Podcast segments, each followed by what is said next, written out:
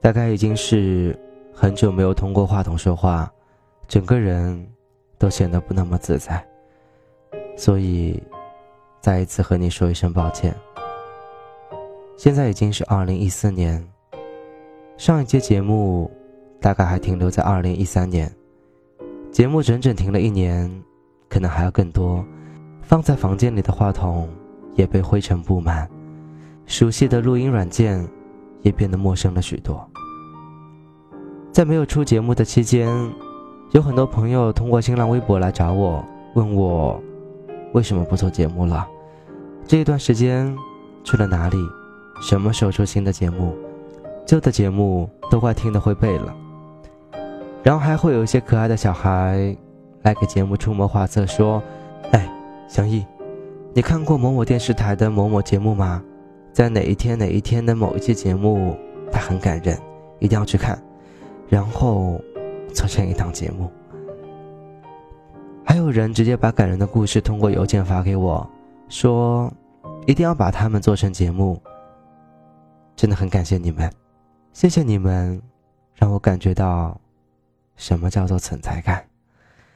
我依旧是想义，很久没有和你唠叨的想义。这里是时光音乐电台，拾掇生活中的点滴，记录时光的故事。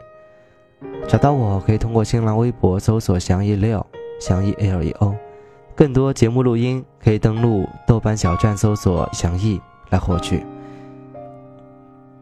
有很多朋友不解地问我说，在这一段时间里我去了哪里，都没有出新的节目，微博更新的频率也越来越慢，留言和评论都不怎么回复，甚至还有朋友想要问我拿我的微信号、QQ 号或者手机号。那个时候，我才恍然间发现，我在网上留下的足迹已经越来越少。微博其实我每天都会登录，只是不再像以前那样会把生活的点点滴滴都搬到网上去，更多的是想看看大家在做什么，去了什么地方，在想什么样的事情。在二零一三年的年初，我决定离开之前熟悉的城市。去往一个新的世界闯荡，其原因是因为有一天，在和朋友的交谈中，我不经意的发现，我从幼稚园、小学到初中、高中，最后到大学，我一直都在家乡的城市里，从来没有离开过，从来没有在一个陌生的城市里生活。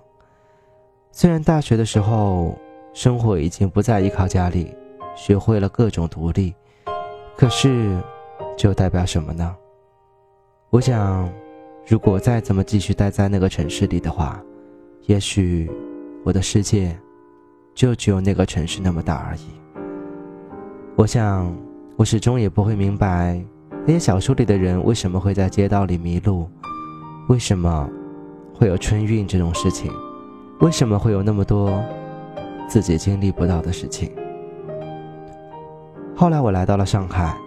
说实话，其实我也不知道，在这里是不是能得到比在家乡更多，也更不知道是不是真的遇到了一帮子对的朋友。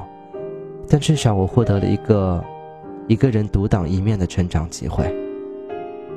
在上海，每天都会有两个小时的时间在上下班，这段时间要么匆匆赶路，要么被困在拥挤的车厢里，被挤成沙丁鱼罐头。这就不难解释我的节目为什么停掉了。于是我开始利用这两个小时，大多数的时间是在看电影。一年的时间，根据我的豆瓣统计，我看了不下一百五十部电影。另外的时间，我便开始思考人生，思考社会，思考人际，思考这个世界原来是这样，或者是那样，然后。我就害怕有一天，有一天我万一想多了，会不会得什么精神分裂的疾病？就好像每一个哲学家到最后都不会有什么好的结果。就这样，时间慢慢的过去，每次想起已经很久没有出节目的事实，就下决心说，忙完这一阵子，就继续回归做节目。于是，这个想法维持到了现在。我终于发现。其实事情是忙不完的，如果我愿意忙的话，那就根本没有办法等到那个不忙的日子。或许某一天我真的不忙了，我就告诉自己说：“那好不容易休息一下，那就应该好好的放松一下。等放松过之后，又开始了崭新的忙碌。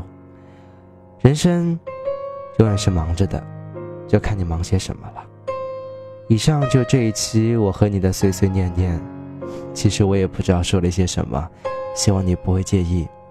这一期的时光音乐电台到这里就结束了，我是祥毅，我们下期再会。嘿呦嘿呦，这是城市的声音。嘿呦嘿呦，我想我在这里。